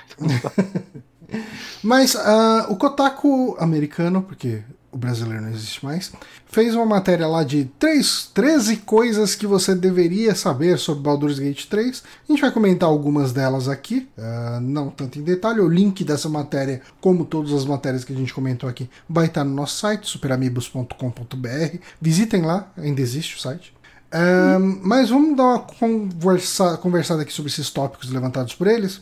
Ah, primeiro, que é um ponto talvez meio polêmico para algumas pessoas, é que o combate dele vai ser por turno, tipo, full por turno. Que o combate dos Baldur's Gate originais, eles eram aquele esquema em que era real time com pausa. Tipo, eu acho que o É, Dragon tipo Age Dragon Age. isso. É. Um, um principalmente. Aham. O 3 tem, acho que dá pra você fazer isso, mas eu acho que não era tão necessário. Um é, é muito necessário. Eu, eu vou ser honesto, eu não gosto muito desse tipo de combate. Eu fiquei feliz por ser o combate É, do Divinity. eu- E eu já esperava que fosse ser. Uhum. Eu, gost... eu até gostava, na época que eu jogava alguns jogos, tipo, o, se não me engano, o Icewind Dale era assim também, que foi meio que uma, uma franquia que, que substituiu a Baldur's Gate durante um tempo, eram os RPGs ah, de, de Dungeons and Dragons, né? durante hum. uma época. Eu gostava, mas assim, eu, eu, não sou tão preso a esse tipo de coisa. Eu gosto de combate por turno, então isso para mim não vai ser um problema. Talvez uhum. isso seja um problema para fãs de Baldur's Gate clássico que Sim. esperavam alguma mas... coisa mais próxima do original. Mas... mas eu acho que assim, já era esperado que fosse acontecer isso. Hum. Eu acho, pelo menos. É, talvez. Saca? É tipo, é, é, o que essa empresa se especializou. Parece que só o primeiro jogo deles que não é assim, que não é por turno. E eles falam que eles queriam fazer por turno, mas a publisher não deixou. Uhum. E ele então, vai funcionar no esquema, não é. Eu não lembro como que era o esquema de turnos do Divinity. ah, eu sei que tá jogando ele, talvez possa é, me corrigir. É com o Wasteland mesmo. É, é turno, turno dos heróis, daí turno dos inimigos, ou não? Porque o Wasteland... Não, não, não. Não, é cada personagem é, Tem... vai misturando, saca? É. Tanto que às vezes você vai dar um golpe, vai dar um, um slow no inimigo, e ele vai atrasar um, algum turno, e aí vai trocando as ordens, né? Ou às vezes, sei lá, se o inimigo, sei lá, ele tem uma iniciativa muito boa, ele pode até atacar duas vezes mais do que um outro. É, é meio diferente, assim. É, pelo que eu entendi, uh, nesse Baldur's Gate vai ser turno meio separado uh, entre os times dos heróis e os times dos inimigos. Hum. Um, hum. Próximo tópico aqui, ações bônus. Ele vai ter algumas ações tipo empurrar, pular, mergulhar, armas em fogo, poções. E daí, assim, uh, se você estiver perto de um inimigo e estiver perto de um precipício, Uh, você pode empurrar ele do precipício como Isso uma é. ação. Uh, tipo, se você estiver perto de uma tocha com um arqueiro, você pode passar a sua flecha na tocha para fazer ela pe pegar é. fogo e aumentar o dano. No Divinity eu tenho um arqueiro, na verdade, na verdade ele usa uma besta, e uma das habilidades dele é pegar algum elemento perto dele, né? Criar tipo um círculo em volta dele, e você vai com o mouse e você seleciona, tipo, ah, ali tem um negócio pegando fogo, ou ali tem um negócio de veneno, você pode pegar aquele elemento e colocar na sua, na sua flecha. Uhum. Mas isso é uma habilidade à parte. Eu não sei se vai ser exatamente assim, ou se vai ser algo mais, tipo, ah não, qualquer um, seu inimigo tem um, seu personagem tem um porrete, você pode agora mergulhar ele na, nesse negócio. É, então, o que eles. Nos exemplos aqui do Kotaku, eles falaram de, por exemplo, você tá com um guerreiro, você pode passar a sua espada num poço de. Tipo, é, parece... de uma poção mágica ali, e uhum. daí ela vai ficar com dano mágico, por exemplo. Parece que é uma, uma liberdade ainda maior, eu achei legal, parece uma evolução daquilo. E o lance de empurrar eu achei bem legal, cara. Uhum. Tipo, pode, pode criar, saca, um negócio de, até de risco, saca? Tipo, vou tentar correr nessa galera. Tipo, acontece muito no Divinity, tipo, eu uso muito teletransporte, né? Uhum. É, normalmente, uma das primeiras coisas que eu faço é eu tenho um personagem que tem uma habilidade de teletransporte, é teletransportar meu arqueiro pro lugar mais alto do local, porque ele dá bônus de crítico se ele tiver em altura maior que os inimigos. Uhum. E às vezes o lugar mais alto já tem alguém. Seria muito foda se eu pudesse. De poder empurrar. Teletransporto ele. pra lá, empurra o cara e aí já começa a tirar nos. Porra, isso. Saca, é, é simples, mas dá um novo nível de estratégia. Assim, esse eu, esse é um ponto que eu vi num vídeo que eu não lembro se tá nesses 13 pontos aqui que, que o Kotaku uhum. separou que o combate do Baldur's Gate 3 ele tá muito vertical. Assim, ele tem a, a, questão da altitude e de diversas altitudes diferentes, assim, sabe? Como se fossem uhum. degraus, assim. Uh, vai influenciar muito e você posicionar os seus personagens vai fazer muita diferença, assim. De um jeito que uh, uh, o nível estratégico dele para os combates vai ser algo digno de nota, assim. Vai ser algo que vai chamar bastante atenção. Que foda. Né? Ah, uma coisa, enquanto tá passando o vídeo, isso eu já sinto do Divinity, né? Essa engine deles eu acho que é, para esse gênero, a engine mais bonita da, do momento. É, o que nos eu leva acho... ao terceiro ponto aqui, né? Que durante os diálogos a gente vai ter esses closes, entre aspas, cinematográficos, né? Que tipo. A lá Mass Effect. É, isso é uma coisa que geralmente nos no CRPGs, esses de visão isométrica, visão de cima, uh, geralmente nos, nas conversas você não tem é, esses closes do personagem. Né? É, é, é, meio. Ele quebra um pouco o clima, dependendo do, do, ponto de vista, né? Não, é principalmente que, tipo, às vezes acontece um negócio. Tipo, o Divinity é muito narração, né? Então escreve, ah, então você pegou a lâmpada e esfregou ela, e aí seu gênio. Aí ele só aparece da lâmpada, não mostra você pegando a lâmpada e fazendo o negócio. Uhum. Né? e isso parece para mim, eu, eu, sempre achei ok, porque para mim era sempre, cara, são jogos gigantescos, com um acabamento muito grande, assim, nas mecânicas e no roteiro e tudo mais, mas não são feitos por empresas de AAA, saca? Não sim, são feitos pela EA. Então, para mim, é, tá, é um corte de custo e eu tô ok com isso. Esse lance no Baldur's Gate, claramente, é um negócio que vai encarecer muito o jogo. Uhum. E, ah, legal que eles estão tendo a oportunidade de dar essa evolução. Quem tá é, lançando esse Baldur's Gate? Um, eu não sei quem tá que por trás dele sem ser a Laria. É, então, tô tentando ver aqui o 3, desenvolvido pela Larian e publicado pela Larian. Ela comprou essa porra? Né? Ô, oh, louco. Né? Eu até pago um dinheirinho aí na licença e vamos ver o que que dá. Cara, não, não, sei qual é o rolê, mas caralho, que que, que loucura, que inesperado. Inesperado só pra mim, né? Que isso daí deve ter sido noticiado em tudo que é lugar, uhum. mas eu não lembrava. É. Mas caralho, que foda. Legal. A Divinity vendeu pra caralho, né, cara? Vendeu, foi então, uma. E, e, eleito o jogo do ano em vários lugares, então eles uhum. devem estar com. E, e devem, ganhar bem, mais, devem ganhar bem mais dinheiro que a Wizards of the Coast. É. Só que tem que tomar cuidado, né? Que pode tipo, se for um acerto único e os próximos mais caros não ganhar igual. É. Vamos ah, para os próximos. Enfim, o próximo tópico aqui é um tópico meio que de história. Uh, e daí talvez isso interesse para alguém. Mas eu vou trazer uma tradução de Google Translate para isso também aqui. Uh, tem um girino na sua cabeça. No início do jogo, um Mind Flayer enfia uma criatura minúscula, o jogo chama de girino, dentro dos olhos do seu personagem, onde ele se arrasta para seu cérebro e infesta sua cabeça. Você logo descobre que tem sete dias para encontrar um curandeiro antes que ele, transforme, uh, ele se transforme em um despertar mental. Ou será que não? A resposta a essa pergunta é vaga, pois fica claro que você não está sofrendo os efeitos negativos que se espera sofrer com o processo de transformação. A história evoluirá a partir daí. Então talvez você seja aquele escolhido do Mind Flayer nessa história. Cara, mas, mas eu achei legal, tipo, talvez esteja viajando, mas Tipo, se você tem a possibilidade de tirar isso ou não, e a história se adaptar, talvez a você não tirar isso, e sei lá, depois de alguns dias de jogo, seu personagem mudar a personalidade e virar quase outro personagem, e a história ter que se adaptar a isso, pode. Isso abre porta para ser algo é, muito legal. Isso é um tópico. Na verdade, assim, a gente não precisa ler tópico a tópico aqui dos 13, mas a gente pode de repente atropelar ele conforme a conversa for exigindo. Uh, mas uma das coisas que foi dita ali no, nos 13 tópicos é que ele vai ser um jogo que ele vai ter uma árvore de, de separações de, de tipo de atitudes que você vai fazer terem desdobramentos diferentes. Ele vai ter uma floresta. Sabe? Tipo, o que eles falam é que assim, se Divinity é muito ambicioso no sentido de um, é, guardar as opções que você escolheu para refletir uh, algo no futuro esse jogo aqui vai ser muito, muito, muito mais.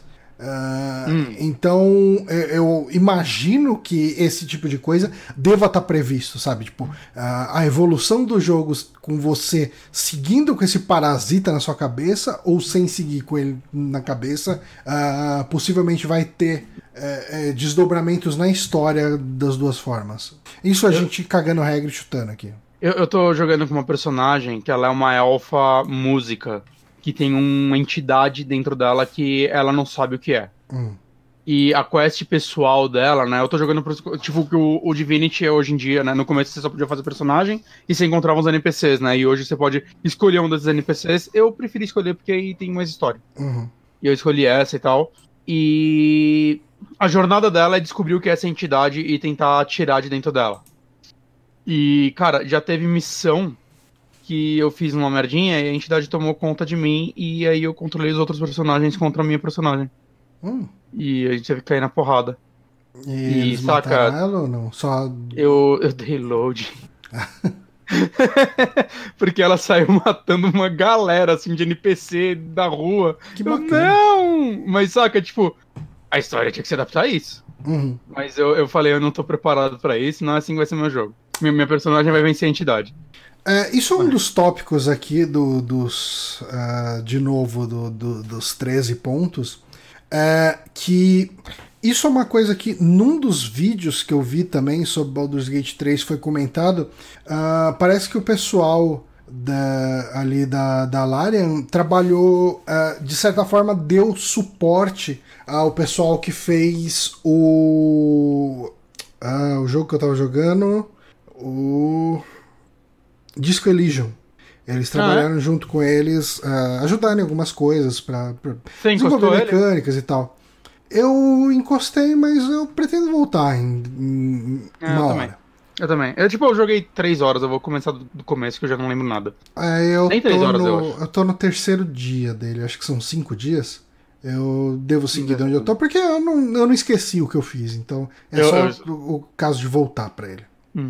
Eu mas... vou voltar, mas vou ter que recomeçar. Esse é um jogo, o Disco Elysium, ele é um jogo que ele, de certa forma, ele incentiva você a arcar com os erros dos trolls que você fizer, sabe? Tipo, da, uhum. dos testes que você fizer. E isso é uma coisa que foi dita, inclusive foi frisada pelo, pelo diretor lá enquanto ele jogava o jogo. Falou, tipo, a gente quer que você arque com as consequências se os seus testes não derem certo. É, Sim, que eu acho mais legal é, de se fazer. Eu não consigo sempre, mas eu acho mais legal de se fazer. É, então, e realmente isso é um dos tópicos que foi levantado até nessa lista, que se você puder, é, assim, é, você não vai ter uma experiência prejudicada se você arcar com os erros dos lançamentos de dados uhum.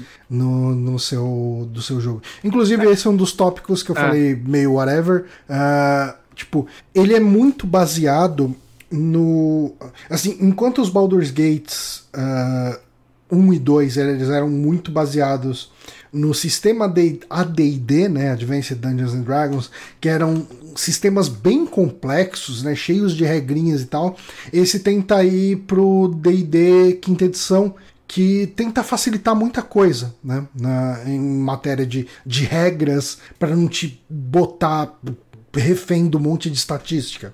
Uhum. E como consequência disso, você vai ver muitas vezes o dadinho do D20, né? O dado de 20 lados sendo lançado na, na tela, assim, na, na interface da tela. É, igual no o Disco Elysium também, né? O Disco um Elysium tem, você tem é, o resultado. Você não tem o dado em si. Ah, não, você tem o, os dois dados, né? São dois uhum. dados de seis lados ali que, é. que dão o resultado dos testes, verdade.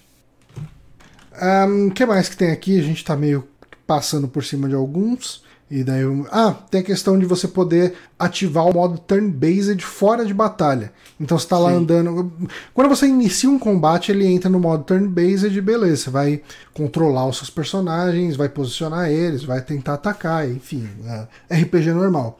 Mas uhum. se você quiser, você pode ativar esse modo turn-based antes de entrar uma batalha. E por que, que isso pode ser útil? Vamos supor que você chega perto de um acampamento de goblins, eles ainda não te viram, só que você quer posicionar suas unidades antes de iniciar o combate. Então, você quer colocar o seu arqueiro num ponto mais alto, você quer botar o ladino atrás de uma sombra para conseguir dar um ataque, um backstab e conseguir um dano crítico. Então, você pode fazer isso antes de uma batalha uhum. para posicionar os seus personagens e daí você uhum. vai meio que ganhar iniciativa ou ganhar pelo menos um bônus de iniciativa no começo do combate. Então, o, o Divinity tem isso já. Uhum. Aí... É, isso acaba sendo novidade mais pro pessoal que vem de Baldur's Gate. Uhum, mas tem isso e tal. Inclusive, eu já uma vez posicionei nos personagens e eu acho que não posicionei muito bem. O que aconteceu? Comecei lá o turno, comecei a atacar. E eu, caralho, esse personagem não ataca nunca. Aí eu troquei pra ele e ele não tava no combate. Ah, que bacana. Ele tava perto do combate assistindo e ele não tava no combate. E eu achei meio zoado, isso saca, mas ele tava fora, eu tive que dar um passinho pra frente e ele entrou na zona de combate. O filho da puta. O que nos abre pro próximo tópico aqui da lista é que você pode separar a sua pare. Uh, você pode deixar assim um personagem em combate enquanto o outro tá fazendo compra numa loja lá na puta é. que pariu. Uh, Isso é muito pensado no. Acho que mais no multiplayer. No multiplayer, sim, né? sim. Que no single player eu não, não vejo muito isso acontecendo. É que de repente você quer tocar coisas em paralelo, sei lá. É que você ainda vai ter que ir trocando entre as telas, saca? Sim. Eu não sei. Tipo, novamente, esse dano de vento, desculpa, gente, é que tem muitos paralelos tem uma. Teve um personagem meu que eventualmente foi preso por causa da história dele. Aí ele se separou e eu podia ficar trocando entre os dois. Ele na cadeia, conversando com o guarda e talvez desse pra fugir de lá assim. Uhum. E eu com os outros personagens tentando arranjar um jeito de tirar ele de lá. Saca? Então. Legal, cara. É, é uma skin de Divinity, né? É só um mod, por isso vai ficar pronto rápido. a gente chegou à conclusão que é um mod. Nem foi eles que fizeram, os fãs. Isso aí, um jogo de fãs. Um, o jogo ele se outro tópico aqui, né? O jogo se passa 100 anos depois dos dois primeiros, o que significa que se você uh, não tiver jogado os dois primeiros, você pode jogar esse. Assim, ele uh, é bem provável que você vá ter referências uhum. ao, aos dois primeiros, mas isso vai entrar mais num, num sentido de uh, um fanservice ou um flavorzinho pra história do que, ah, isso aqui é necessário você saber, senão você não vai aproveitar. E normalmente comum desse gênero, né? Tipo, Wasteland 2 mesmo. Eu não joguei um. Uhum. E depois pesquisando, tem personagens do 1 no 2. Sim. Saca? A acontece, mas é sei lá, eu acho que esse tipo de jogo, principalmente esse que tá saindo, sei lá, 82 anos depois do, do Baldur's Gate 2, é, perderia muito se, tipo, ah, não, é uma continuação direta daquela história. O, o perderia 1 muito e o 2 tipo, são o quê? É, acho que é 98 e 2000, se não me engano. É, é, Esses jogos têm que ter histórias fechadas, às vezes com elementos que se liguem, mas, né? Não porque uhum. você vai criar seu personagem e tal, então. É, o que eu vi uhum. comentário é que bem provavelmente você vai encontrar alguns personagens vivos ainda, porque tem algumas raças que vivem mais de 100 anos, uhum. né? Fallout tem isso, cara. Tem aquele personagem Aquela da árvore, árvore do Fallout né? 3. Sim, sim. Né? Que sempre lembro dele. Ele tá no 1 e no 2, assim, em, em estágios muito menores de transformação. Uhum. E no é, 3. Eu, né? eu, acho legal isso, eu acho legal isso. É. É, eu não sou fã, né, desses jogos, uh, tipo, de do Gate. É no 3 assim, ou no New Vegas que ele aparece? 3. No 3. Né? No 3. É no, no Oasis. Uhum. Mas, é, então, mas assim como no Fallout ou até no Wasteland, eu tenho certeza que quando aparecer algum personagem meio diferente, eu vou ler sobre ele, eu vou descobrir isso e vou achar legal, saca? Uhum. Eu, aí eu vou ler sobre ele o que acontece no jogo anterior e tal. Ah, e sim. Eu tô satisfeito com isso. Eu não vou jogar Baldur's Gate 1 e 2 hoje em dia. Eu também não. Vou direto pro 3, quando sair. Próximo é. negócio é, é, é um negócio que diz muito, né? Ah, tem muitos segredos. Muitos segredos. É, é que, enfim, vai ter um monte de.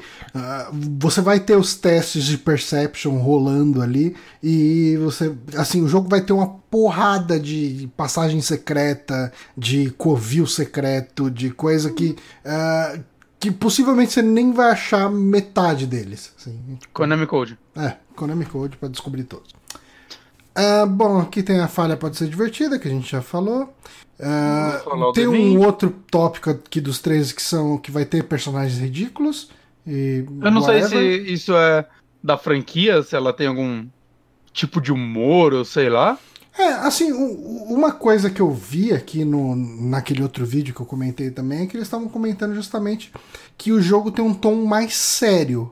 Uhum. Uh, inclusive até mais sério do que Divinity. É que o Divinity tem bastante humor, cara, em algumas sim, coisas. Sim. Só a gente tem personagem que fala com os animais, cara. Você tem que ter a porra de um personagem que fala com os animais, já falo isso. Uhum. Senão você vai até perder quests. Okay. É muito da hora as quests com os animais.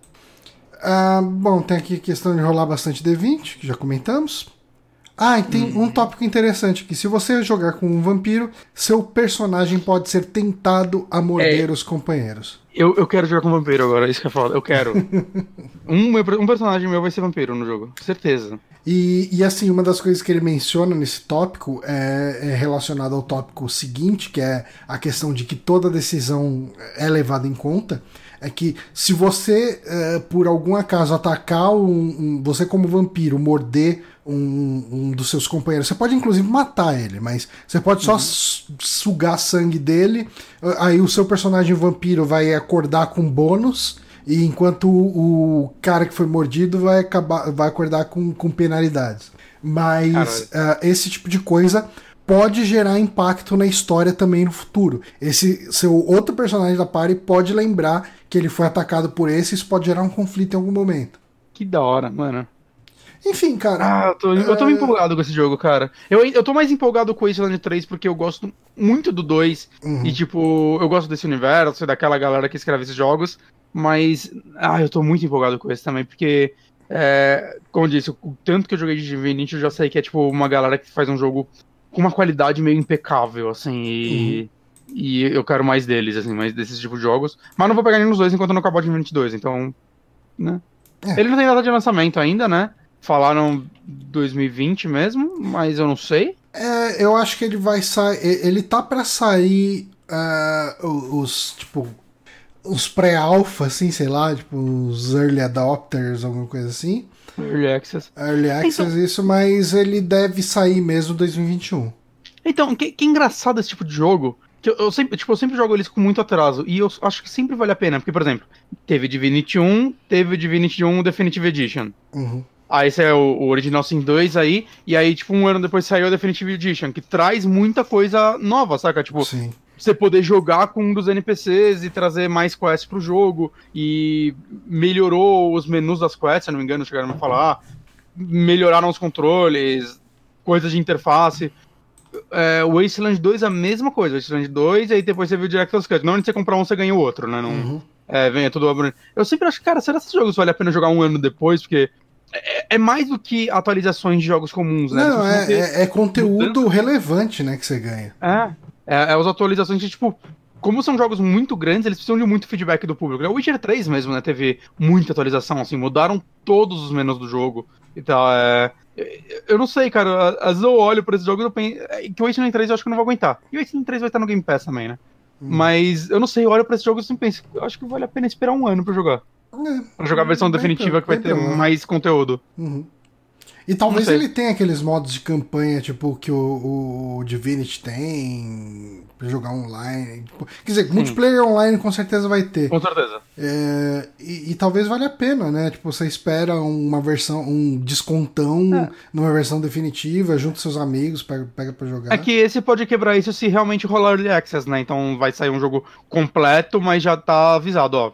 Feedback pra versão definitiva em breve. Aham. Né? E, e quem comprou Early Access vai ganhar outra. E, né? é, uma, é uma coisa só, na verdade, né? Só vira. Ele só cria um segundo ícone pra quem quer jogar a versão. A primeira versão, o que eu acho legal, né? Fica aí as duas versões pra quem quiser. Pelo menos esses três jogos eu sei que são assim. Mas é, né, isso me faz, tipo, esfriar um pouco, assim, o, o fogo no rabo. De querer jogar na hora que sair. Não, eu entendo. Mas é isso, essa é a lista que a gente tem aqui de 13 tópicos do Kotaku sobre Baldur's Gate 3. Parece uma parada bem legal. Eu queria muito que fizessem, que entregassem Diablo pra, fa pra fazerem um CRPG, cara. Uhum. Eu acho que é o único que eu gosto do universo de Diablo e tal, mas eu não tenho mais saco pra aqueles jogos. É, E é, eu eu acho que Diablo. não. Cara, Nossa, eu- eu já falei aqui em mais de um podcast. Seria tão bom. Eu já falei aqui em mais de um podcast, né? O, o Diablo 3, quando eu fui jogar ele, eu literalmente dormi jogando ele. Tipo, eu dormi com o mouse na mão, assim, sabe? Tipo, Uhum. é, ele não me empolga nem um pouco, cara. E, e é foda, tipo, saiu, relançou lá o 1 n- no GOG e direto olha pra ali, e tipo, o 1 eu jogava mais, é porque ele é um jogo menor e tal. E às vezes me dá vontade, eu, porra, Diablo 1, acho que eu jogaria hoje em dia esse. Eu não sei, nem sei se é um remaster ou se só relançaram mesmo. Mas. Não sei, não sei. Eu acho que eu ia enjoar depois de, de fazer dois andares lá do calabouço. Hum. Não sei. É, é que eu gosto daquele mundo, saca? O jogo chama Diablo, é um nome da hora.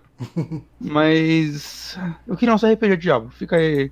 É, podia ter. É, seria um spin-off bem válido, né? Nossa, com- completamente, assim, é, é- seria o spin-off que os fãs não iam reclamar, diferente de um spin-off pra celular. É. Só que eu não sou contra existir, mas, né, você entende. Seria da hora. Fica aí. É. Fica aí essa, esse Fica aí minha dica pra desejo. salvar a Blizzard do fracasso. É, a a Blizzard resolveu abraçar o fracasso. Então A gente falou que o Brian Fargus foi pro, pro Blizzard? A gente É não Brian? falou. Não? Então ele foi pra Blizzard cuidar de Diablo. Hum, É o então Brian o Diablo Fargo agora é shooter com Murinho. É, é Brian ou Não, Ryan? não foi ele. Foi? É o, é o não, cara não, do foi Gears outro cara. É o cara do Gears. O Mas cara Brian do- Fargo é outro cara. É, e qual é o nome do cara do Gears? É o Rod, Rod Ferguson. Quase a Rod mesma bosta. Não, Brian Fargo é o cara de Wasteland, de. Tipo, Não, mas Fargus, Ferguson, mesma bosta. Os caras porra, querem ter o mesmo porra, nome. Bonatti, porra, Bonatti. Os Me caras querem assusta ter o mesmo jeito. nome e quer me derrubar. Não, não, isso seria. Ou não, né? O cara de Wasteland ir pra Diablo, aí a chance de um CRPG de Diablo Pô, aí fica legal. Só que ia ter microtransação, É nada. lojinha online, meme de Overwatch, sei lá. Enfim, né, gente? Enfim. Vamos fechar esse programa então com, com esse fechamento de. Ó, eu terminando salvar um pouco mais animado do que falar de criança morta, Konami Code morto e videogame a 500 mil reais. Isso é verdade. Ah, eu mandei um abraço pra um monte de bom. gente no começo Dois do jogos- programa. Hum, que foi o pessoal que respondeu o tweet. Eu esqueci de mandar um abraço pro Otávio, que, tá, que apareceu no chat aqui agora, porque ele não respondeu no tweet, ele comentou o tweet, então ele, ele deu aquele retweet comentando, e daí não apareceu na minha lista. Mas obrigado, Otávio, também por, por ter mandado um salve no nosso aniversário. Ele, ele falou que eu então não vou pegar nunca, que eu falei que eu vou pegar quando terminar Divinity 2. Eu vou pegar sim, que eu vou jogar mais Divinity 2. de tempos em tempos. Eu só não, talvez não acabe esse ano. Nem Mas eu vou acabar. Para com isso, vou acabar essa porra. Vou acabar antes de Death Stranding. Bem capaz. Ah, mas é isso então, gente. A gente vai ficar por aqui. Semana que vem nosso podcast de indicações. Vamos ver se a gente traz um convidado? Vamos. Eu tava tentando negociar com o Toninho. Toninho? Toninho, Toninho. Negociar porque o cachê dele tá alto? É que hoje ele tinha um negócio pra ir, mas daí, como hoje virou pod- podcast de notícia, Boa. tudo shiftou pra semana que vem e a gente faz. Inclusive, a Aí gente sim. podia chamar o Otávio, né? Eles não gravam mais coisa de quinta? Não grava mais de quinta? Eu acho que não, eles gravam de domingo. Então tinham- fica aí o convite pro Otávio. Eles têm uns 15 mil podcasts, né? E eu acho que agora eles estão não tendo mais Aí, 15 ele mil falou, só de podcasts. domingo. Aí pode Então gravar fechou. um dia com a gente, Otávio. Eu gosto do. Otávio. Otávio é um cara legal. É um cara legal. Mas ahn, a gente vai ficar por aqui, então. Um forte abraço pra todos vocês que ficam por aí. E até a semana que vem. Arus.